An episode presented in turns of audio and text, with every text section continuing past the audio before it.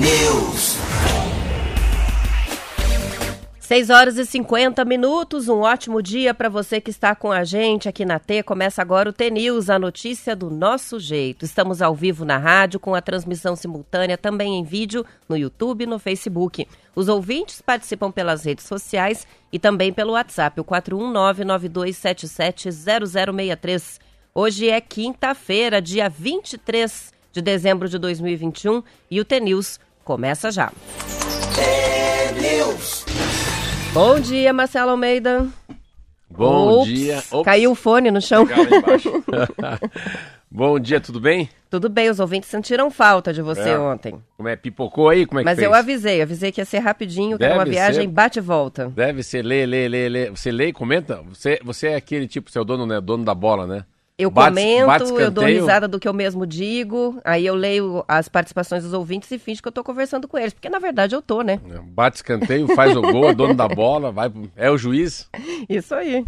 Sente muito ou não? Sente, né? Ah, É diferente, sim. Sim, sente falta. É, e os ouvintes ficam, cadê? Teve um que escreveu ontem, cadê meu xará? Onde é que foi o Marcelo? O que que tá Mas eu- acontecendo? Eu, fui pro Rio de Janeiro. Então, bom dia a você, meu ouvinte de todos os dias. Hoje é dia 23 de dezembro, hein? Tá, na reta Você final sabe aí. que desde ontem, eu acho que hoje é dia 24, 24, daí eu fiquei ali pensando, falei, não, mas eu tenho mais dois alma T. Eu falei, não, eu tenho um alma T, dois alma T. Não, quinta e sexta. Não, mas sexta é conto, mas sexta tem rádio. Mas daí amanhã, de fato, amanhã é Natal e eu fui até o Rio de Janeiro, como é, como é que é a vida, né?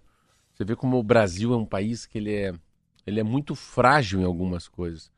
Tem regiões do país que a ligação é uma estrada só, né?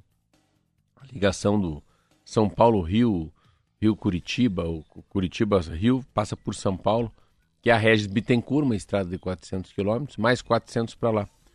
Um acidente, um caminhão tombado, uma hora e 35 parado. Mas é muito uma hora e 35. Daí no outro batido também de caminhão, mais 40 parado.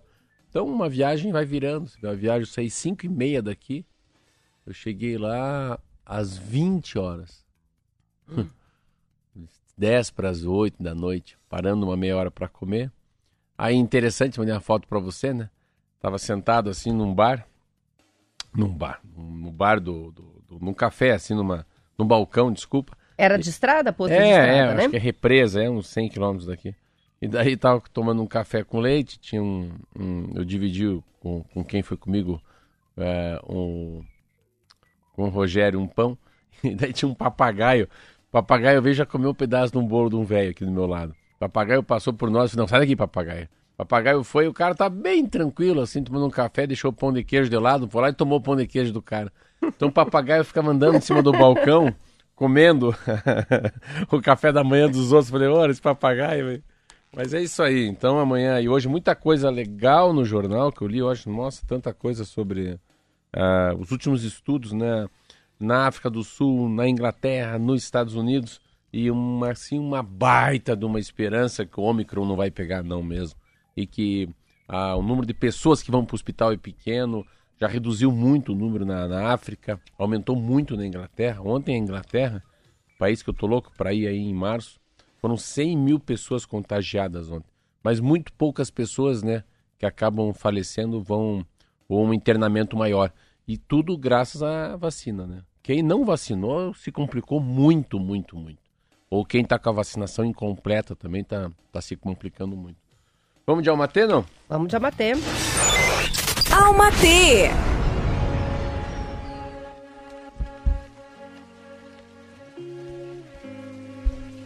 E esse é o último Alma T, né? Que a gente faz ao vivo aqui, então vamos dar uma caprichada. Folhas caem, ciclos se fecham, capítulos se encerram. Despeça-se do ciclo que se encerra com gratidão por tudo que ele ensinou. Abra os braços e o coração para o novo. Receba com alegria, com esperança e fé o que vem por aí.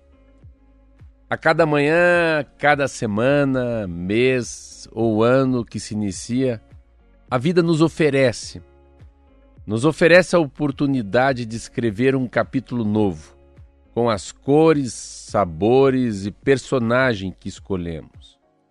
Então, escreva. Escreva uma história que inspire. Escreva uma história que te excite, te motive, que te faça sentir orgulho de todo o caminho trilhado para chegar até aqui. Van de Luz. Lindo, né? E, bom, amanhã é dia de conto. É e conto. é bom a gente lembrar antes de começar com o noticiário que na semana que vem a gente não vai estar aqui, porém vai estar. Vou explicar. A gente vai sair de folga, mas a gente deixou uma porção de programas gravados, cinco programas inéditos, com várias entrevistas bem legais. Muito legal. O pessoal vai conhecer. Vamos lembrar aqui só alguns. O Painho, Painha, que é um padeiro. da prestinaria. Tem 50, Os- sim, o Painha tem 50 anos, é padeiro desde os 10. Desde os 10 veio contar a história dele, deu dicas. Também a gente também entrevistou o Zé da Barberia, que é outro personagem do TNews já, porque o Marcelo sempre conta as histórias dele. Várias entrevistas sobre saúde e bem-estar. Então, não percam a programação semana que vem. Só não adianta mandar mensagem no WhatsApp que a é. gente não vai estar aqui para Uma entrevista muito legal sobre sono, muito impressionante. Qualidade do Qualidade do sono. sono, apneia. a- Fisiologia do exercício tem entrevista. Muito, muito legal a fisiologia do exercício também, que é muito mais do que o fisioterapeuta, muito mais do que um professor de educação física, é, é contado o sistema, né? Como é que o corpo né, reage com o exercício físico. Nós tivemos a. Tinha tanta coisa legal, né? Muita coisa legal. E até o Larson do Detran veio aqui falar sobre os preparativos para a viagem uma, de férias. O Larso deu uma aula para nós, assim, de cabo a rabo, sobre. é, são pequenos, pequenos detalhes que a gente às vezes não sabe e que a máquina pública faz, que a gente não sabe que está fazendo e não consegue, às vezes, decodificar, né? Falar de uma maneira fácil para a gente entender, né? Sobre carro, sobre documento, sobre habilitação lá, Segurança viária. segurança viária. Bem legal. Pequenos detalhes. Ontem eu aprendi um detalhe que eu achei interessante, estava aprendendo na estrada. É, você vê que é um detalhe interessante. Quando o, o, o Rogério está me explicando, o motorista que foi comigo para junto para o Rio de Janeiro, quando tem o engarrafamento, todo mundo fica parado, é importante você deixar o volante do teu carro virado para um lado. Olha que interessante. Porque se por aventura alguém bater na tua traseira, teu carro não vai bater na frente. Ele pode ir para o lado, entendeu? Não. Olha, É uma maneira interessante de ver os acidentes. Pode ser que tenha menos gravidade. Se alguém vem e bate atrás um caminhão, os carros não vai bater um em cima do outro, você vai pro lado. E isso pode ser que evite muito as- muitas pessoas machucadas. boa dica. É um pequeno, pequeno exemplo. Isso aí. Bom, vamos, Vamos com as lá? notícias. A cooperativa Cocamar de Maringá registrou faturamento recorde em 2021, 9,5 bilhões de reais, um resultado 35% maior do que no ano passado e 52% maior do que em 2019. De acordo com reportagem da Gazeta do Povo, o resultado dos dois últimos anos levou a cooperativa a revisar o planejamento estratégico até o ano de 2025. A previsão era chegar até lá com um faturamento de 10,3 bilhões. Agora, a versão atualizada já prevê 15 bilhões. Em grande parte, o bom resultado se deve ao desempenho no varejo, que deve alcançar 1,13 bilhão, um resultado 20% superior ao de 2020. Nas vendas ao varejo, o carro-chefe da Cocamar é o óleo de soja, mas há também outros itens, como suco de frutas, leite de soja, maionese e ketchup. Os produtos com a marca Cocamar estão presentes nos principais supermercados de vários estados brasileiros, de Goiás ao Rio Grande do Sul. Mas é da venda de soja e farelo de milho para os setores de produção de suínos e frangos que vem o maior resultado da cooperativa. A quarta cooperativa agrícola em faturamento do Brasil, a Cocamar, tem 16 mil cooperados, atua nas regiões norte, noroeste e oeste do Paraná, no sul do Mato Grosso do Sul e oeste e sul do estado de São Paulo. Em 2021, a cooperativa registrou também recorde de recebimento de soja, com 1,7 milhão de toneladas. Mas as safras de inverno foram afetadas pela seca e geada, com uma quebra de 60% em média no milho e no trigo. A cooperativa começa a investir agora na produção de cortes nobres de carne bovina por meio de uma parceria com um frigorífico terceirizado. Nesse segmento, a Cocamar já estuda a possibilidade de investir em um abatedouro próprio no futuro e implantar um modelo de integração na bovinocultura de corte nos mesmos moldes do que já há décadas no Paraná com relação à avicultura e suinocultura. Outra área de interesse da Cocamar para o futuro, produção de pescados. Que será que vai ser o peixe? Olha né? aí. Tilápia, Como é né? que pode, né? Um estado que não tem, que a gente sempre fala em pescado, a gente imagina sempre um, um estado, pelo menos que tenha um grande litoral, né? Um, uma- com um litoral grande, um pouco litoral com águas mais, águas mais quentes, enfim. A gente sempre pensa no Nordeste, a gente pensa na, no norte do Brasil, no Nordeste principalmente, para cima do Rio de Janeiro, mas não. Paraná é um estado que é tão curto, né, o pedaço dele no, mata, no, no, no Oceano Atlântico, mas claro que é criação de peixes na, nas águas doces. Mas a Cocamar, né, a Coamo, a, todas elas, né, a Cevale, elas têm uma, elas começam a ter uma grife muito grande, né? E uma grife que começa por todo mundo, pela rádio, pela televisão, pelas pessoas, pelos trabalhadores, mas principalmente pelo tempo de vida, né? É interessante como eu falava muito, falo muito essa história da sabedoria com experiência, né? Que chama-se sapiência. Isso vai te dando um, um know-how, né? Know-how é, em inglês é know-how é conhecimento, é knowledge, né? Você tem conhecimento, você tem know-how no que faz, né? Você sabe o que está fazendo. E a, e a pandemia traz essa traz essa coisa da sustentabilidade, né? Da origem, do destino. Se você está fazendo a coisa com, com, né? com clareza, com propósito, gerando emprego, é muito legal. E eles viram um atacarejo, né? Eles viram um atacado com varejo. Quando eles começam a chegar no mercado, para mim é uma surpresa. Gente, eu não, e fico imaginando, há 20, 30 anos atrás, não era como é hoje. Você vê aqui nos mercados de Curitiba, né? As tilápias, uma coisa hoje já faz parte da nossa vida, né? Você fala dos cortes especiais, que a gente fala muito aqui. Eu sempre tive muita dificuldade de comprar uma carne de suíno, porque os cortes não são tão lindos como você chegar e ver já uma picanha cortada. Né? Não eram, né? Agora não eram, deixaram de ser e passam a ser, é, passam a ter uma delicadeza para o olhar. Não, não é uma frescura, é, é uma, uma, uma acessibilidade aos olhos da gente e fica mais fácil para quem não é um bom cozinheiro, um bom churrasqueiro, né? Também acaba comprando. Então é, os números são muito grandes. E também ah, é, e é engraçado que se fica olhando eles é, de maneira eu se eu olhar se eu particularmente ver uma marca nacional e uma marca paranaense eu não sei se é de tanto ler de tanto falar aqui na rádio T eu prefiro comprar uma marca paranaense. Eu já tenho já já virei um pouco bairrista assim né? A tilápia uma carne um leite um queijo eu prefiro comprar daqui do que de Minas. Então, ah, vai comprar queijo? Eu compro o Vitimarsum, que fica aqui mais próximo, na região de Curitiba ali. É, quem vai para Palmeira. Ah, vai comprar um leite? Vamos comprar um leite que da, da, região da bacia leiteira, né? Mais perto de Castro ou do Norte Pioneiro. Então aqui, mas não, não é um leite de fora. Traz um leite da nossa, a capacidade que a gente tem de comprar tudo daqui. Farinha, né? Farinha, eu, nós que somos grandes é, produtores de pão, né? fazemos muito pão, nossa farinha sai de Irati, né? Você pega aí, né, a história de Guarapava que eu falo sempre, né? Nossa, como eles são da agrária, todas essas cooperativas. Então, se for para chegar ali ter uma marca nacional, uma marca desconhecida, uma marca carioca, eu particularmente acho muito legal. E, não, e o que falta um pouco para nós, eu acho, daí todas as cooperativas poderiam fazer, para nós, agora curitibanos, estou fo focando aqui numa cidade que tem 2 milhões de habitantes, com a região metropolitana. A história das cooperativas são muito lindas. Eu acho que isso às vezes falta. Eu colocaria no produto a história dela, sabe? Quem fundou, né? Se são famílias italianas, se são famílias, né? Famílias de, de alemães, né? São os, os suábios do Danúbio, são os holandeses. É muito lindo, assim. Ontem eu estava parado lá no Rio de Janeiro fui tomar uma água com gás, lá e tava lendo, vendo as, aquelas bonequinhas, assim, aquela, aquela roupa da, das holandesas. E eu tava discutindo sobre a Batavo, que eu não tenho muita informação, mas a Batavo não é mais a Batavo, a Batavo é outra coisa. Foi comprado a marca, tipo, como esses dias a gente viu aqui, né, o Saldiana também sendo vendido. Mas uh, parabéns a Cocamar, para não sair muito do assunto, é, é muito sempre impressionante essa capacidade, né, que o pessoal de cooperativa tem de ah, eles fazem como fosse uma grande família, né? É que fala aquela pata-choca, né? Aquela, essas cooperativas têm um braço muito grande, fica todo mundo embaixo, né?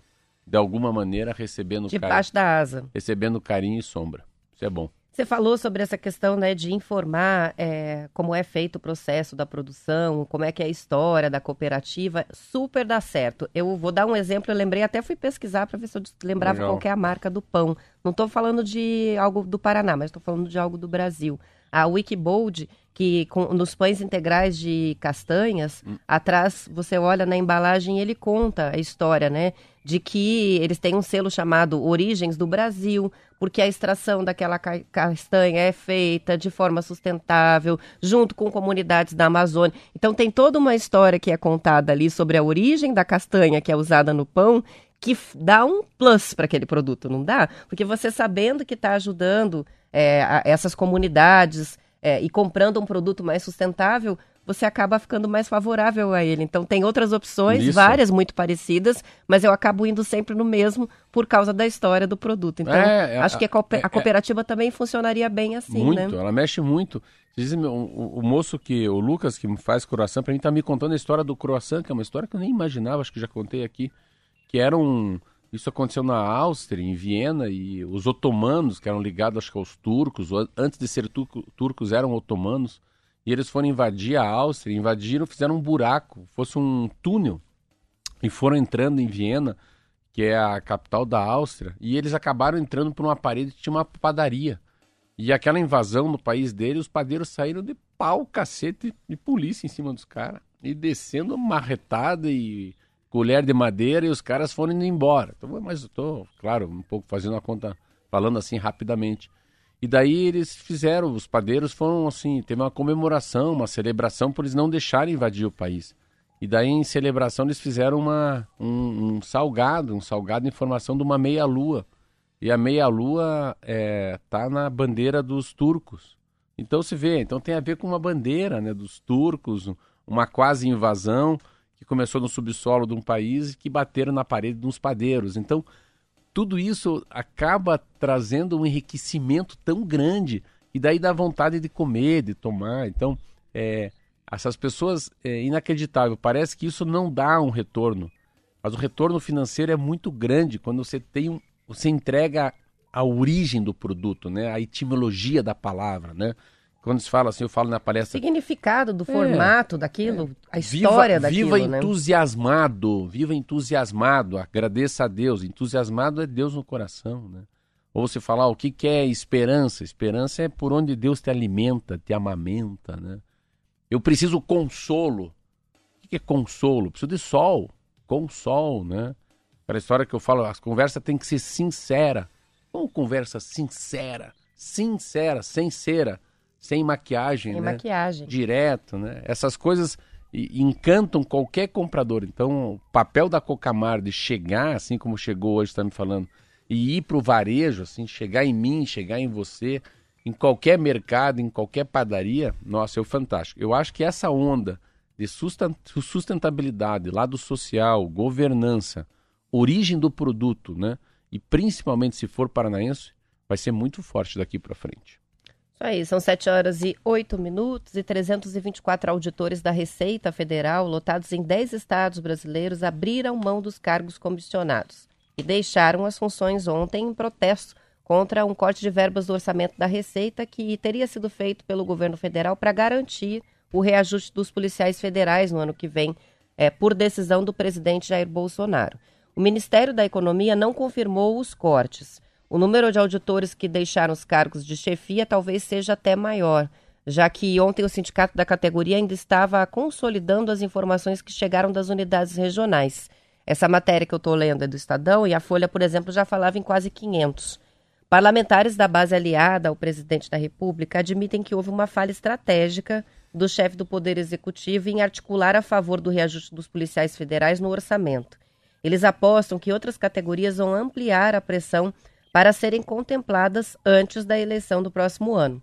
Apesar de não haver espaço fiscal para atender esses pedidos, a expectativa é de que o presidente vai ter de ceder para amarrar profissionais de categorias que tenham sustentado a eleição dele em 2018. O diagnóstico é de que Bolsonaro não vai se arriscar em ano eleitoral. As informações são do Valor Econômico e Folha de São Paulo.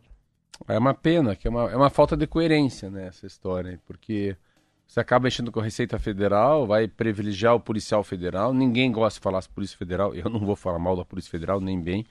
É, é muito difícil. Mas ele acaba é, é, privilegiando, né? ele acaba ajudando uma, uma classe e ele acaba deixando. É, é muito curto esse, esse cobertor para todo mundo. Então, é, há uma defasagem muito grande em todos os setores do funcionário público do país. E ele acaba privilegiando, acaba cortando a Receita Federal e passando para a Polícia Federal. É um problema que pode virar cascata, isso aí, isso aí feito dominó. O que, que significa? É, eles não saem da Receita Federal, mas eles deixam de ser chefes. Assim, é muito perigoso uma Receita Federal sem ter chefe, porque a, a, a capacidade que ela tem é um órgão que não aparece. Receita Federal é como fosse um. Assim, no meu time do Curitiba era o Vagninho. É o cara que é a máquina, é o, é o meio. Ele não aparece, ele é invisível. É como fosse um juiz no futebol. que você Tem a Copa do Mundo, você nem lembra quem foi o juiz. Se ele estava de amarelo, de azul. Se ele era um cara da Etiópia, se ele era um brasileiro. E a receita não aparece, mas ela é um, é um trabalho assim meio. Sabe aquele trabalho dos procuradores? Quando a gente fala de Lava Jato, a gente fala muito do Sérgio Moro, né? Mas pensa embaixo do, do ex-juiz Sérgio Moro que tinha de gente, né? Desde aquele que está lá, né? Que vai no, na diligência, quantas pessoas indo atrás, acordando de madrugada, né? O outro que fica olhando o celular dele, fazendo as interligações de quem com quem, né? Os que atuam nos bastidores. Decifrando. E a Receita Federal tem essa capacidade de saber de saber quem que não paga imposto, ah, né, tudo que tem de cruzado por baixo disso. Pensa o que eles são, o que, que significa esses caras, né, para desvio de dinheiro, para traficante, para empresário corrupto, sonegador de imposto. É muita coisa. Eu sei porque eu tenho um, um amigo que trabalhou muito comigo, o Gustavo, engenheiro, fez um concurso e passou. Só tem cara cabeceira. Não tem assim, meia boca, sabe? Meia boca, é uma indicação lá do vereador. Não é que indicação do vereador? É concursado mesmo. E concurso super difícil, né? É, eu acho que, que ele erra. E é interessante, né? Como é que é o país. Eu estava vendo ao, ao mesmo lado ontem, e eu falo muito desse enfraquecimento da democracia. Essa história, eu estava vendo os números ontem, o que, que esse Congresso Nacional fez em relação ao fundo partidário e fundo eleitoral. Ah, a gente falou disso não, ontem, é a beça. E os ouvintes estavam muito não, é bravos. É chocante.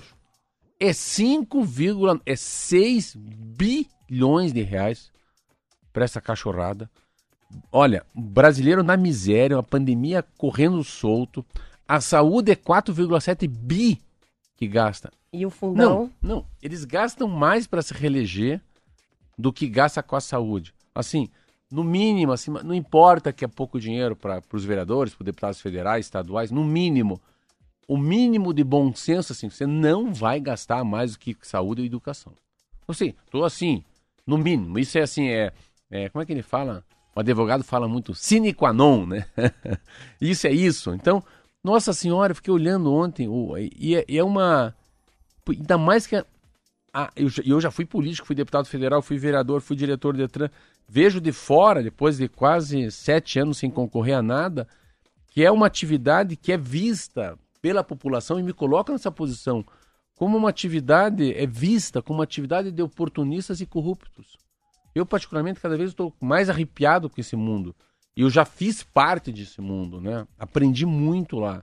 É, tive um privilégio enorme de ser deputado federal, de conhecer o que, que é o Supremo, o que, que é o STJ, o que, que é o TCU, o que, que a, a, a Advocacia Geral da União faz, o que, que são os poderes. A minha capacidade de falar aqui na rádio não é porque eu sou inteligente, porque eu estudei, não, porque eu vivi. Esteve não, lá, não né? Não importa o que se estudou na porta. A vivência, a vida te traz uma, uma, uma cartilha muito legal do que é certo e errado. Eu sempre digo que Brasília é um lugar que todo mundo deveria ficar um ano. Para ver como é que como é que você passa a se tornar um brasileiro diferente, com o pé atrás, né? Mais aguerrido, mais forte, com olhar meio de soslaio, olhar de lado para algumas coisas, não é só olhar de frente, não. Então, quando a gente fala dessa história da Polícia Federal, é assim, para mim é um tiro no pé que o Bolsonaro traz, enorme, porque ele pode ter uma rebelião em todos os setores do Brasil. E não é assim, não é um mimimi, ah, eu vou deixar meu cargo. Não, é falta de liderança em cargos importantes. E estratégicos, né? Quando falta liderança, o que acontece? Alguém toma essa liderança. E a pior coisa do mundo é um débil mental com atitude. Desculpa falar essa frase essa hora da manhã, mas é isso. Gente que não pensa com atitude é um pavor. Então, uh, país fica meio assim. E eu vi hoje a capa de jornal, todos os jornais. Ontem atitude e poder, né? Porque daí se ocupa o cargo, tem o poder, é poder, de decisão. É, né? Isso é verdade. Então, é, é, muito impressionante. O país ainda com 30 partidos. Li uma matéria ontem que o país, o país também tem 80 partidos no forno. Ai, no forno, assim, tá para sair. Que preguiça. Isso em, Que dois, preguiça. isso em 2022, hein? Mas enfim, tá feito aí. Vamos ver que o Bolsonaro vai sair dessa. Ah, final do ano é, é um presente muito ruim, porque isso mexe com a instituição Brasil. Vamos dizer, todo Banco Central, com certeza. Ah, com certeza, Banco Central já deve estar assim, opa, a hora de enxugar ele vai lá e dá aumento. O Bolsonaro quer isso, então, mas esperar para ver. Mas dá do fundo partidário eleitoral, eu te juro, assim, eu fiquei um, revoltado dentro de mim saber que são 6 bilhões de reais para os partidos políticos dividirem entre os candidatos a deputado federal, senador, governador, mas principalmente isso cria uma desigualdade na democracia. Quanto mais dinheiro na mão de quem está eleito, mais difícil chegar um novo, um novo lá, né, um novo candidato, uma nova senadora, um novo deputado federal, porque não vai ter esse auxílio que eles têm. São 7 horas e 16 minutos, vamos para o intervalo.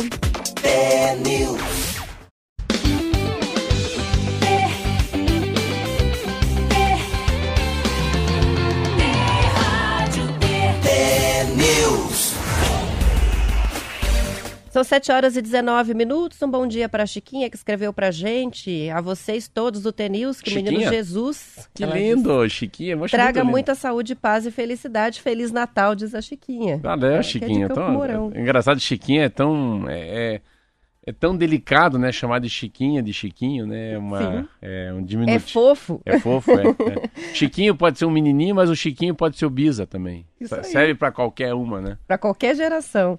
E tem a Neuzinha participando também. Ela diz: Quero desejar a vocês um santo e abençoado Natal, um ano novo cheio de boas novas. E também comenta sobre a questão política, né? Da distribuição dos recursos. Diz que se preocupa muito com essa questão é, e do privilégio que foi dado a algumas categorias. E diz: Tenho a impressão de que a economia brasileira está entrando num poço sem fundo. A preocupação da Neuza. O Gabriel escreve: Infelizmente, a política do Estado é, do governo federal é desarticulada, sem consenso, as decisões acabam tomadas isoladamente e não se atenta para a isonomia entre as categorias profissionais. O pior, não se conserta mais, é o- a opinião do Gabriel sobre esse assunto. O Joe escreveu dizendo o seguinte: Marcelo, cachorro não merece ser comparado com os políticos. Ah, cachorrada. Não gostou que você chamou Não, eles de não, mas cachorrado. É que eu chamo cachorrada, os pés de macaco, os nariz de folha, os orelha seca, né? São toda a maneira de chamar as pessoas. Mas já que a gente tá falando de assunto, você vê que é interessante. Essa coisa do governo, você vê como eles estão eles estão um pouco perdidos. É, dificilmente você vê uma, uma história que eu estava vendo sobre a não vacinação de criança de 5 a 11 anos de idade. Você vê, no mundo inteiro, já expliquei isso várias vezes, acho que é interessante. Aqui no Brasil tem a agência de vigilância, a Anvisa, que é a Agência Nacional de Vigilância Sanitária.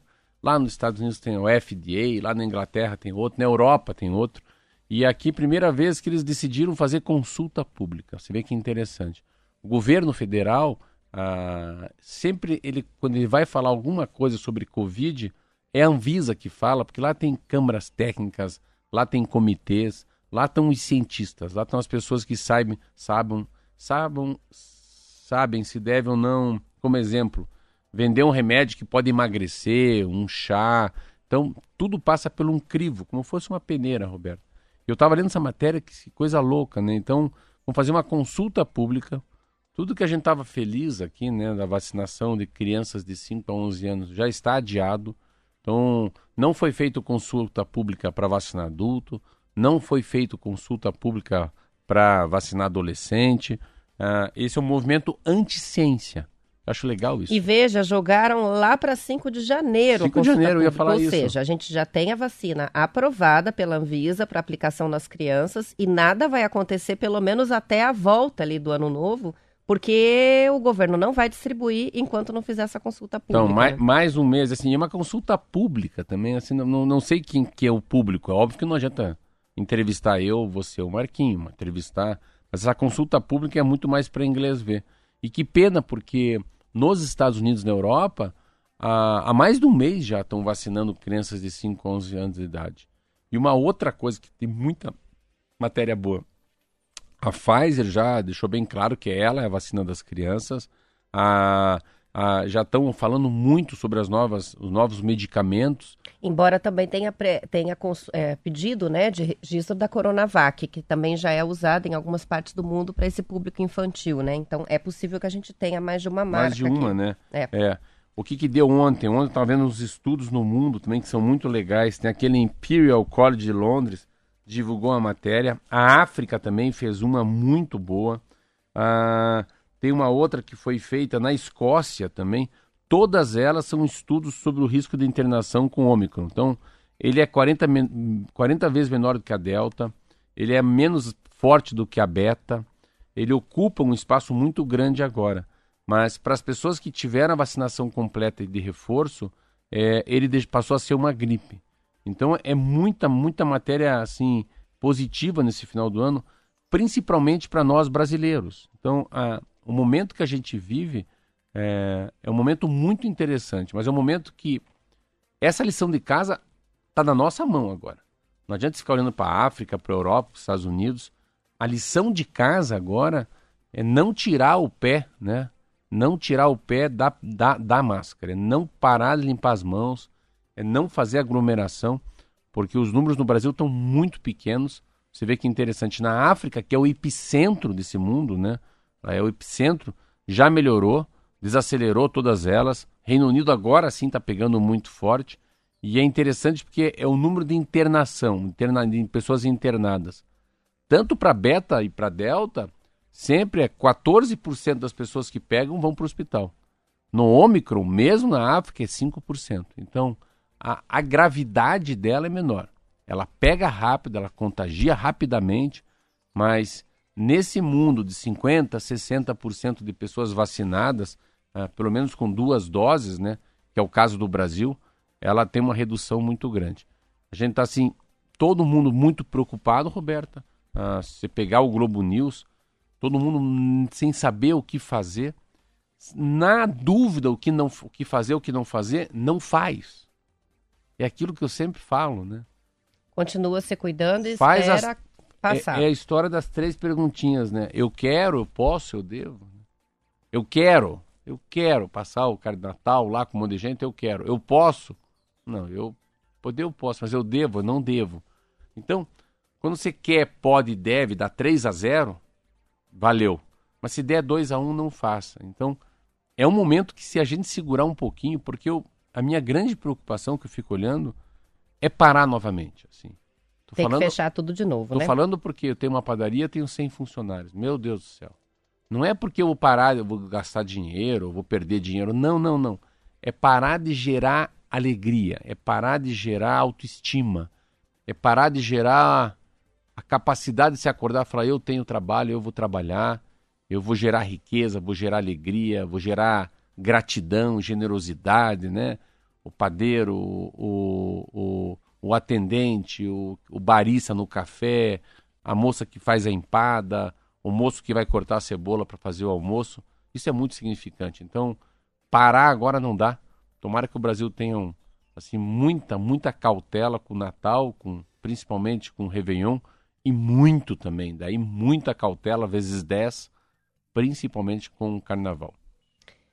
Bom dia para Selma, Ivan e Marielle, está no Expresso Prude, indo de Guarapuava a Prudentópolis, dia, um dia antes do recesso. E o Sonivaldo, que está com o pessoal da Kombi, pediu para mandar um alô. Olha. Eles estão todos lá em transporte agora, na Kombi do Sonivaldo, ouvindo o Tenils. Acho que tão divertido, o pessoal né? da Kombi, Todos né? os dias eles, eles sintonizam eu, e o pessoal vai ouvindo. Eu elogio tanto o Kombi Fusca, né?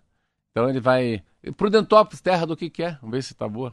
Cachoeiras. E? A terra das cachoeiras. De comida. Ah, de comida? Não sei. É, é, com arroz é bem gostoso. Não sei. Feijão. Ah, é? é terra do feijão? Legal. Terra do feijão também.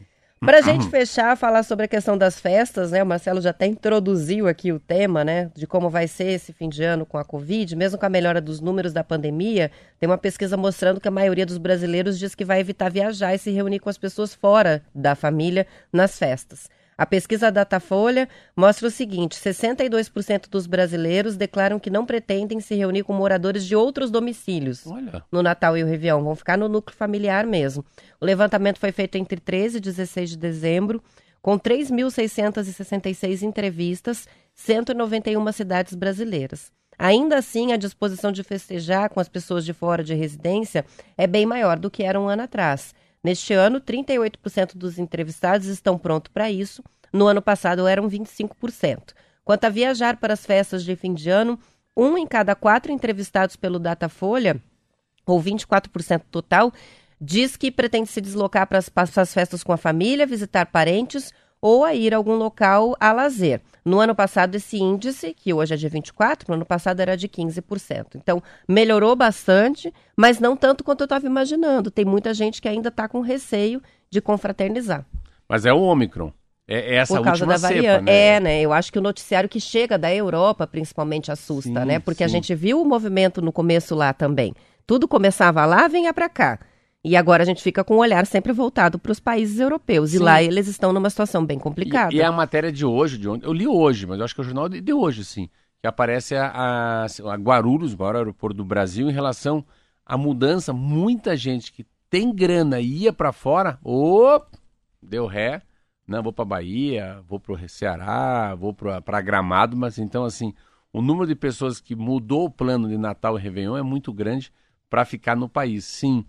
Mas eu também, eu nem, eu nem li essa matéria verdadeiramente, você leu, mas eu não li essa tua matéria. Eu sabia que você ia falar sobre isso, mas às vezes também acho que é bom em debate pronto. Mas eu não iria também. Eu não, eu não me sentiria bem de passar o meu Natal na casa de muitas pessoas que eu não conheço. É, ou numa festa mais aberta, vamos dizer, né? É. Que tenha a- a- com ingresso, esse tipo Isso, de festa em que você. É, um balada é, mesmo, É um né? Natal que não seja tão familiar, né? Não seja pessoas que você conhece há um bom tempo. É, um Natal balada eu já não iria também. Não iria, nem ano Seria? novo, né? Seria? Não, não. Até por causa da minha idade já não quero mais. Não. Ah, tá. São 7 horas e 29 minutos, só pra gente fechar, duas participações que chegaram em seguida de você falar do feijão lá, é que Prundetópolis também é a terra da Cracóvia. Ah, Cracóvia. Então, o Joel tá nos lembrando, o John também, que também é um produto famoso, né, bem associado à região. Das igrejas também, ucranianas. As igrejas Muito- ucranianas, é, é a colonização bem ucraniana da É. região lá, né? São 7 horas e 30 minutos, a gente vai fazer o intervalo, na volta tem noticiário da sua região em algumas cidades, outras têm a transmissão da continuidade aqui com a gente. Aos que ficam, amanhã estaremos de volta às 10 para as 7. Esperamos por você. Aos que vão ficar com a gente, só um intervalinho, fiquem aí que a gente já volta. Tchau também.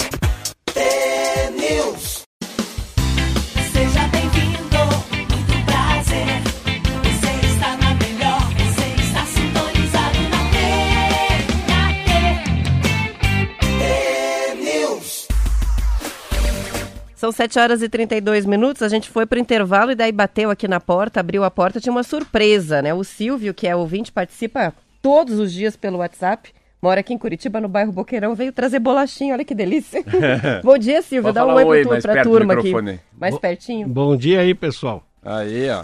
Vamos ver que eu ganho. Marcela, Ó, Roberta E o Marquinho. e o Marquinho. E olha que curioso, a Oh, que bolachinha que, o Marcelo tá abrindo, inclusive, o dia que ele colocou no forno, ele mandou a foto, eu até comentei que tinha umas bolachinhas mas é bonitinhas, bem coloridinhas, entrando no forno do, Mas do é nosso linda, ouvinte. cara, Silvio. eu não e sei, veio eu, parar eu não aqui. sei assim, mas os meus filhos amam essas bolachas, assim, é um Recheada troço com impressionante. Mas é muito linda e muito bem feita. Quem faz, Silvio? Não, isso foi eu que fiz. Verdade? Foi. Olha aí, É ele ó. que fez. Que legal, Pois parabéns, muito, Muito legal. obrigada pelo E- presente, Não, obrigada ah, pela não. visita, Não, obri- obrigado pela surpresa, né? pela Quando surpresa. Eu vi ali, olhei entrando com a Zenira aqui na sala com o meu café e as bolachas. Falei, quem será? Bolacha não sabia que tinha um presente na mão, né? Então, para nós é um. Não sei qual que é o impacto de você ver a gente aqui ao vivo falando, né? Mas para nós, sempre que vem um ouvinte aqui, nos impacta. É muito É legal. muito legal. Você, Nossa, a pessoa conhece nosso nome, nos ouve. Então deve ser também impactante para você ver como uma coisa aqui Ah, é, é do jeito que ela é. Ah, não, é legal quando começou a transmitir pelo Facebook e tudo, pela rede social, deve ser a melhor pra ver, né? É, O que, que é. acontece com ele. Muito obrigada, Silvio. Feliz Natal para você. Igualmente pra vocês aí, Muito- bom ano novo também. Muito obrigado. Depois vamos falar um pouco da bolachinha. E que Hoje- a Depois gente que a se livre comer, né? dessas máscaras logo Chega, também, né? Pelo amor de Deus, ó. Isso aí. Esse aqui chega disso também, é verdade. Isso Um abraço, aí. obrigado, Silvio. Obrigada. aí. Valeu. Tchau. São 7 horas e 33 minutos depois que a gente comer as bolachinhas, daí a gente comenta, né? Muito linda, Por enquanto né? a gente só tá vendo que elas são bonitas, mas É. provavelmente tá uma delícia. Vou comer uma daqui a pouco já. Vamos Isso lá? aí. Olha só, um novo vagão de passageiros entrou em operação nessa semana no trem que opera a rota entre Curitiba e Morretes, cruzando a Serra do Mar. Com 38 metros quadrados, uma varanda panorâmica e capacidade para 32 turistas, esse vagão é, homenageia um grupo de montanhistas chamados de Guardiões do Marumbi, que é composto pelo Farofa, o Paulo Sidney, Rubens, Tarzan e o Vitamina, que são considerados alguns dos principais montanhistas paranaenses. O Pico Marumbi tem altitude de 1.539 metros e é um dos lugares mais bonitos da Serra do Mar, no Paraná. O trem já tem vagões, Marcelo, que homenageiam personalidades e lugares ou que então são temáticos. Os mais recentes a entrar em funcionamento foram o vagão para viagens com animais de estimação e o que homenageia o Barão do Cerro Azul, que foi o maior produtor de erva mate do mundo e foi morto durante a Revolução Federalista na ferrovia Paranaguá-Curitiba. Ambos, a exemplo do que já acontece com esse vagão novo, Guardiões do Marumbi, são qualificados como os vagões boutique. Outro carro especial é o Imperial, que tem mesas de madeira maciça que comportam quatro pessoas. É um vagão produzido com decoração refinada, inspirado nos anos 30, mais especificamente nos vagões restaurantes daquela época. Deve ser lindo, né? Além desses, há os carros de primeira classe, batizados de Foz do Iguaçu, Copacabana, com estilo neoclássico, e o vagão Curitiba, com símbolos que remetem à capital paranaense.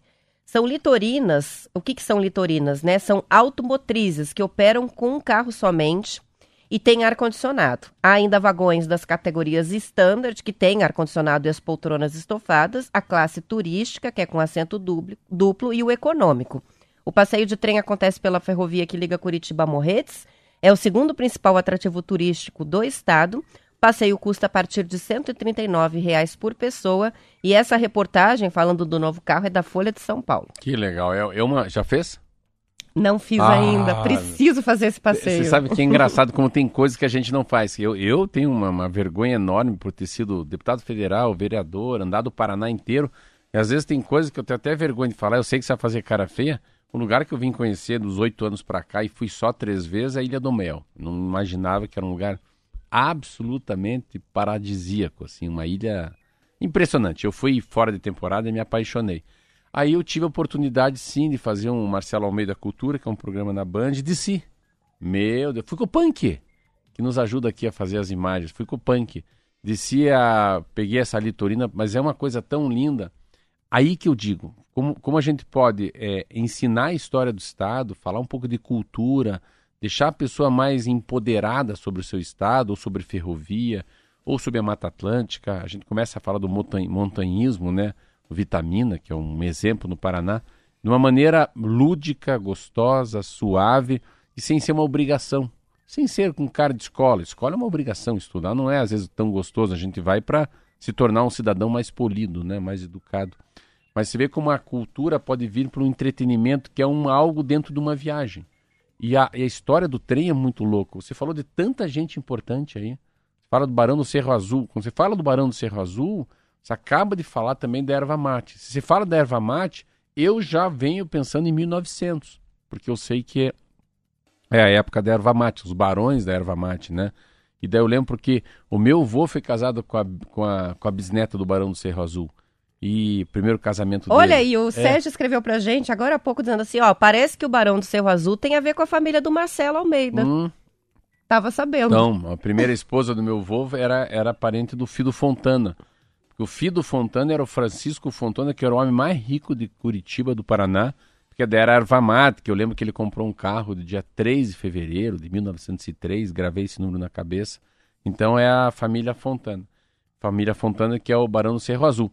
E quando você fala disso, é uma muito legal, porque você pode retomar e também entender a história dos engenheiros Rebouças que também daí são os irmãos, que são dois engenheiros negros, né, que acabaram comandando um monte de gente branca, e isso antes da, da própria abolição da escravatura. Você vê que coisa louca. Eles tinham uma ideia de fazer uma estrada que fosse daqui até o Peru, é, eles tinham a, eles foram muito importantes na, na estrada da Graciosa, principalmente por causa da a, o material bélico, né, que ia chegar para o Paranaguá para chegar no Paraguai, no Brasil. Muito louco isso tudo. Essas associações que eles estão fazendo ali na Litorina, que a gente, que a gente É. citou, é, são exemplos é, muito fáceis da gente captar de como passear também é estudar, né? De Sim. como você está passeando, você está adquirindo cultura e se tem um jeito bom de fixar O conhecimento é nesse tipo de É situação, tipo de situação. em que você está lá com a cabeça leve, mas aprendendo conteúdo novo, fazendo uma associação enquanto passeia. É. Então, férias também servem para isso, para aprofundar o conhecimento que a gente tem sobre a história, né? Sobre os lugares e as experiências. Que Muito. daí você aprende de verdade, né? E eu acho que eles devem, assim, é, ter uma, uma. Eles têm uma comunicação. Esse, você falou aí sobre a, a história do- da litorina. Eles têm uma comunicação que eu acho que tinha que ser mais curta e mais, e mais larga. Como é que eu vou te dizer? Eles deveriam falar isso como a gente tem a capacidade de saber do MON. Olha, Museus Canemar não fala nada, mas fala muito. Pão de Açúcar não fala nada, mas fala muito. Corcovado fala muito. Parque Barigui é inacreditavelmente. É, um, é uma palavra que ficou muito mais forte que Tingui, Tanguá, São Lourenço, Passeio Público, muito mais alto. É a nossa praia mais famosa, É, o Parque então, Barigui. Então tem palavras assim, então ontem eu tava. Tem palavras assim que são muito fortes. Então, ah, se não tiver nada no Mon, eu iria no Mon, se eu fosse um turista carioca, né? Você pega Rio de Janeiro hoje, é, é o Museu da o Manhã. MON virou um passeio obrigatório para os turistas que vêm para Curitiba, né? Além do museu ser espetacular, é, é um ambiente muito completo, que você vai lá, toma um café, depois tem o parcão do lado de fora para tomar um solzinho, a- as, as exposições sempre em cartaz, fi- o acervo fixo que fica lá sempre tem o que ver. Sim. E os arredores, né? Porque você passa num dia de sol ali, virou quase uma praia. Fica todo mundo no gramado Muito. tomando sol. Então Mas- é um passeio obrigatório. Mas, mas a, a história de passeio, Roberto, eu vou te dizer assim claramente. Tudo que se, tudo que se locomove, tudo que se mexe é interessante. Então, assim, você vê uma criança andando, ela anda, parou de gatinhar e anda. Uma criança quando anda de bicicleta, meu Deus, meu filho anda de bicicleta sozinho. Tudo que anda. Então, se você fizer um passeio que você não anda, é muito mais interessante. É mais interessante a litorina do que qualquer coisa em Curitiba. Porque você senta num trem o trem te leva. O, o- o ônibus em Londres te leva. Esse ônibus aqui que, que não tem o último andar, lá te leva. Então, e não, e não precisa descer. O grande turismo no mundo que eu faço é aquele que eu não desço. Se a Paris você desce, eu não desço. Eu não quero ficar no Louvre o dia inteiro. Isso é, não quero ser um homem mais culto. Mas eu quero pegar um barco e passear pelo Rio Sena. Eu quero pegar um sightseeing e passo e falar, aqui é o Louvre, aqui é o Castelo de Versalhes, aqui naquele lugar está o corpo de Napoleão Bonaparte. Então, essa coisa da litorina é muito importante porque eu fui, eu fiquei tão chocado, assim, porque dá uma sensação que você voltou a, a 80 anos atrás, por causa do barulho, e daí você fica naquela Serra do Mar, clec, aquela coisa assim, o barulho, e você nem viveu isso, mas daí eu acho que tem uma, um saudosismo quando você vê na televisão alguma coisa. Mas eu- será que era assim que era o mundo? Não sei. Mas eu essa história da litorina eu acho mal eu acho mal explorado. Podia ser mais bem explorado como é a pedreira, essa coisa toda. E fala da pedreira. É verdade que mudou o nome da pedreira? Dá para mudar, né, o Mas nome, me né? conte isso aí. É, eu, deixa eu só Vamos ver se, é buscar bom. aqui. Vê se a gente fala mais sobre isso. É sobre a mudança do nome da pedreira. Achei- é achei- é achei- homenagem ao Jaime Lerner, não achei é isso? polêmico, assim. Achei. É difícil tirar Paulo Leminski, não é? Sim. Pedreira não é Paulo Leminski? É Pedreira Paulo Leminski. É. Par- É. não, o Parque das Pedreiras Jaime Lerner já mudou, não é só uma ideia, não. Mas amanhã a gente volta a falar para poder Ah. explicar direito essa história aí. Mas mudou sim. Ruim, ruim de qualquer lado, sabe? Posso dizer honestamente.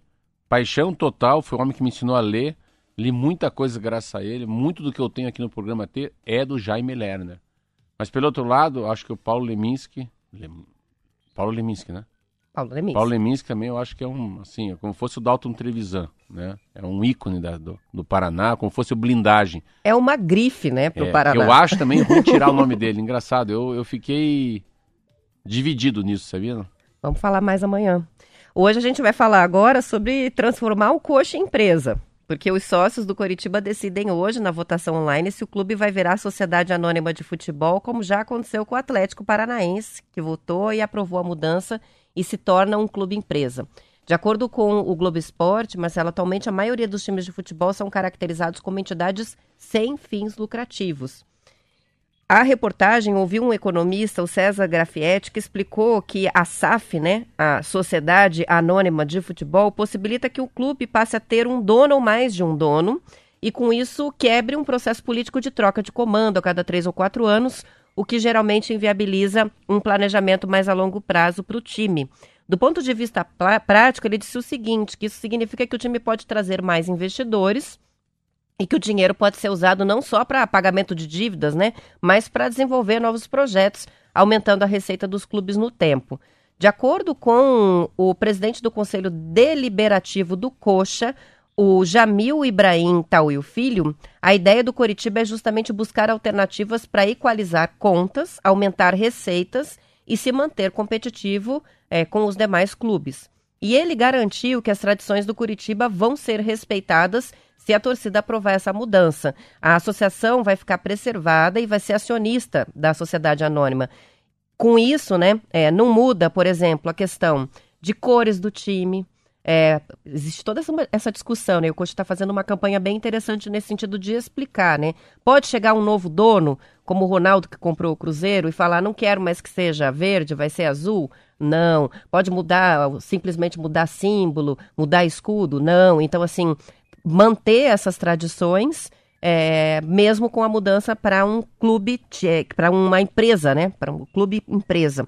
A Assembleia hoje, com os sócios, é uma votação virtual que vai das 10 da manhã até as 2 horas da tarde. Ah, a história do Curitiba é muito linda. Primeiro que eu a Roberta fez parte, faz um ano, né, Roberta? A gente estava junto para ganhar a eleição. Nós ganhamos a eleição no Curitiba, Curitiba caindo aos pedaços, né? Eu entrei no G5. Uh, depois, num caminhar da carruagem, eu tive uma divergência com o presidente do Coxa, mas ele acabou morrendo. E eu pedi para me desligar do G5. Fui o primeiro a me desligar, fui o único que se desligou. Mas acabei uh, tendo um amor tão grande, mas tão grande pelo elenco, assim, pelo futebol. Futebol é um negócio tão lindo, mas tão maltratado. Tem tanto picareta, tem tanta comissão, tem tanto pedágio humano, tanta é desvirtuado, é um entretenimento tão encantador, assim, é um entretenimento muito mais lindo do que um teatro, um cinema, uh, um balé, todos nos seus devidos lugares. Só que esse é apaixonante, porque o cara tá desde manhãzinha, desde pequenininho, ele já é aquilo, né? Você vai ver um, vai ver um teatro, vai num cinema, vai num show, vai numa corrida de carro, você vai numa tudo é uma formatura, um, um rock and roll, tudo é entretenimento, é legal. São momentos de alegria, de emoção, né? é, sabe, de dopamina. Mas o futebol está na gente desde que a gente nasce, né? A gente tende pro lado do vô, da avó, da mãe. E o... Mas só que assim, a gente passou lá, eu fiquei lá, eu ainda tô lá, mas não como diretor, como, como um apaixonado, né? Ajudei financeiramente o Curitiba também em alguns momentos difíceis. Mas mais do que isso, entendi que o quem é menos bem tratado são aqueles que fazem a festa, que são os jogadores de futebol.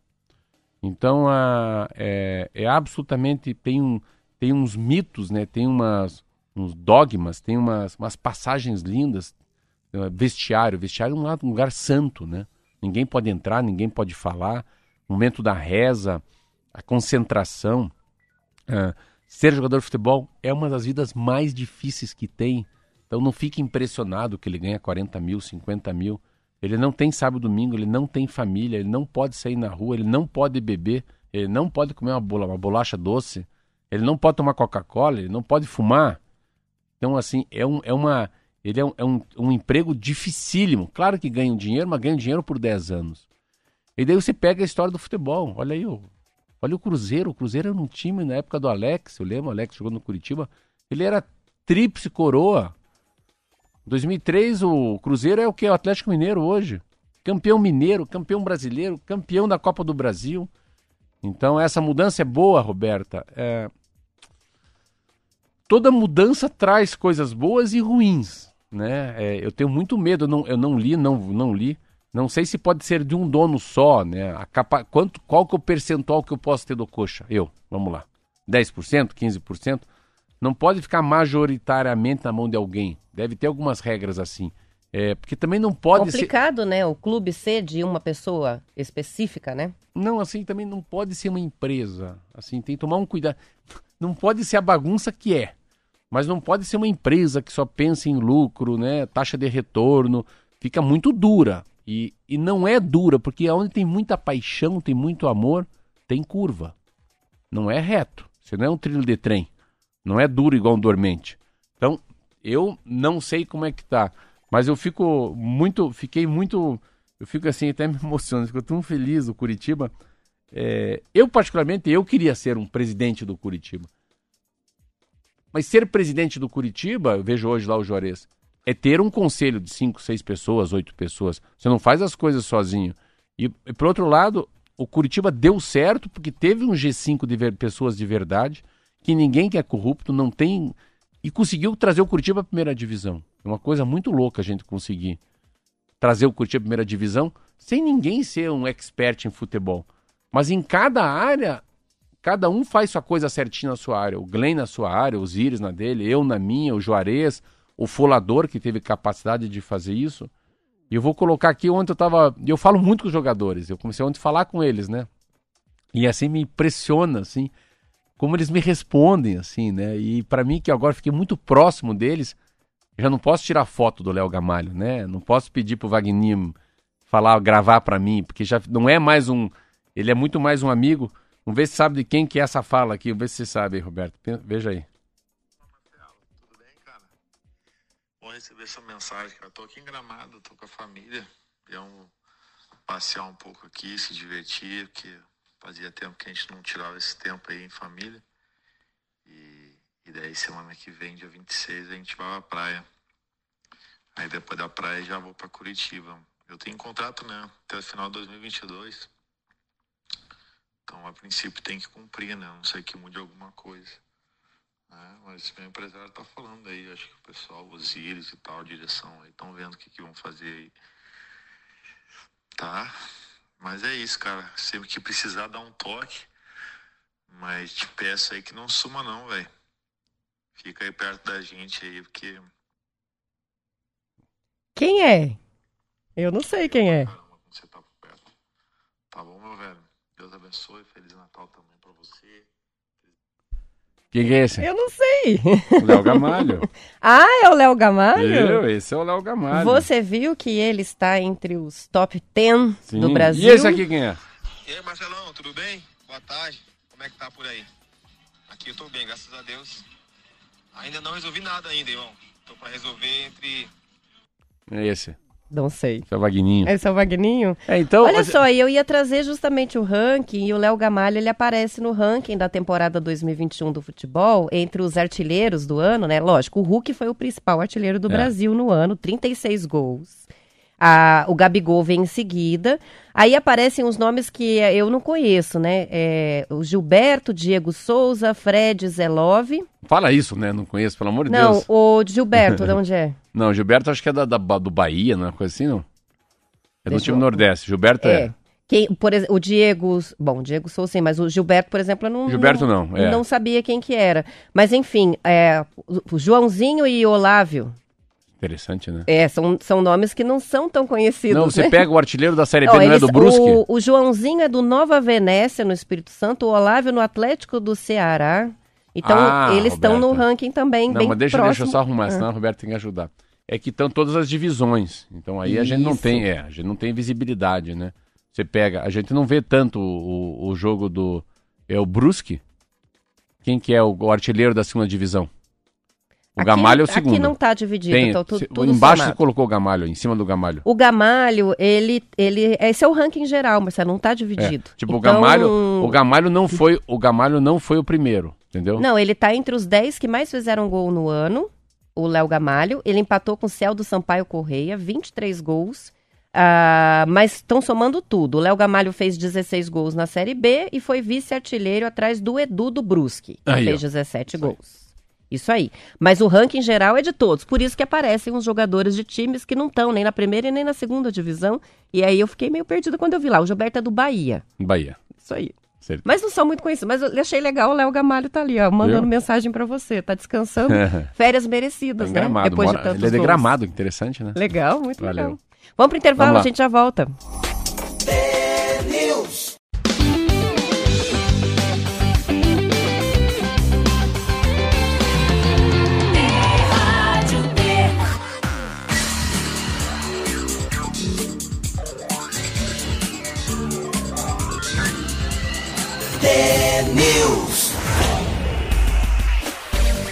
7 horas e 55 minutos. O ano de 2022 só vai ter um feriado nacional prolongado, que é a Paixão de Cristo, dia 15 de abril, que tradicionalmente cai na sexta-feira, podendo ser emendado com fim de semana. Isso sem considerar os feriados estaduais e municipais e também o carnaval, que é ponto facultativo e não um feriado a rigor, mas que várias cidades adotam como feriado. Aí sim, né? Vai de segunda até quarta-feira de cinzas. 28 de fevereiro, 1 e 2 de março. A portaria do Ministério da Economia que estabelece os dias de descanso no âmbito da administração pública federal foi publicada ontem no Diário Oficial da União. Três feriados nacionais vão ser celebrados no fim de semana, começando com o 1 de janeiro, que cai no sábado, a Confraternização Universal e celebração do Ano Novo. Depois, dia 1 de maio, que é o do trabalho, e 25 de dezembro serão no domingo. Além desses, também são considerados feri- feriados nacionais o dia de Tiradentes, 21 de abril, 7 de setembro, a Independência, 12 de outubro, que é dia de Nossa Senhora Aparecida, padroeira, e 2 de novembro, finados, além de 15 de novembro, que é a proclamação da República.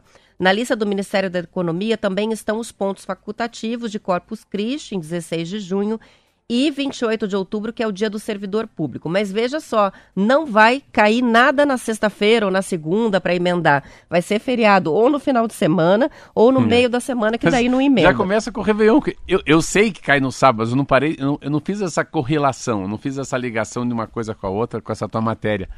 Mas assim, assim, só entre nós, né? Que ninguém esteja me ouvindo hoje. Só eu e você conversando. Há dois anos que a gente tá com muito feriado, né? Eu acho que não vai ter nem impacto no psicológico das Não. pessoas, porque as pessoas estão querendo é trabalhar e produzir e Não. resolver, né? Porque a gente teve muita pausa, né?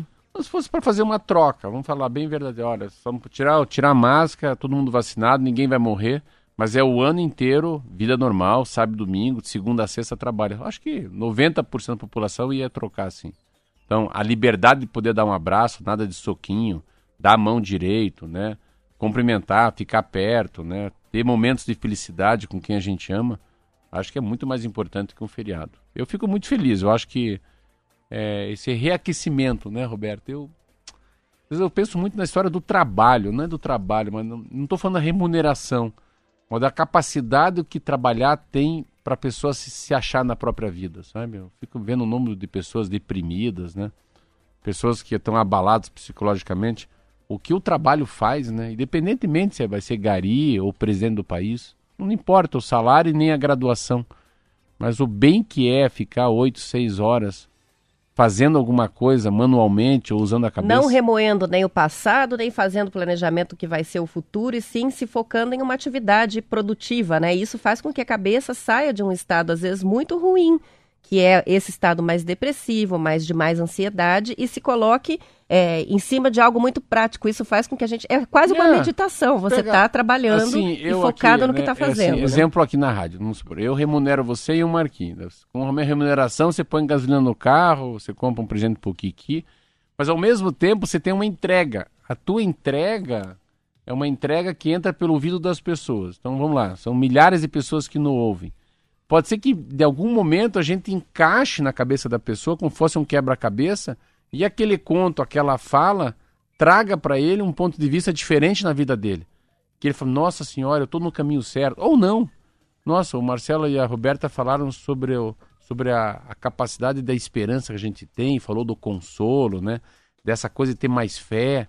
Pô, que legal que não vai ter feriado. E eu achando que eu ia falar para minha irmã, que saco, não tem feriado ano que vem. Mas pode ser que a Rádio T tenha me dito, não, que bom que não tem feriado que vem. Que bom que eu vou trabalhar de segunda a sexta-feira e sábado vou poder pôr um rider no pé. Então, a grande sacada do trabalho é você servir alguém. Alguém é servido do que você fala, da comida que você faz, do trabalho que você faz. Então, o trabalho é muito mais para facilitar a vida do outro que você não conhece, do que ganhar dinheiro, se sentir bem. Eu acho que essa que é a sacada do trabalho. Isso aí, são 7 horas e 59 minutos. Assim a gente encerra o programa de hoje. Amanhã teremos edição ao vivo, às 10 para as 7 da manhã, com conto e resultado do sorteio de Natal. O sorteio vai ser hoje, entre os que mandaram as cartinhas para o Papai Noel, e amanhã sai o resultado do sorteio aqui no programa. A gente espera por vocês, ouvintes. Até lá. Tchau, até amanhã.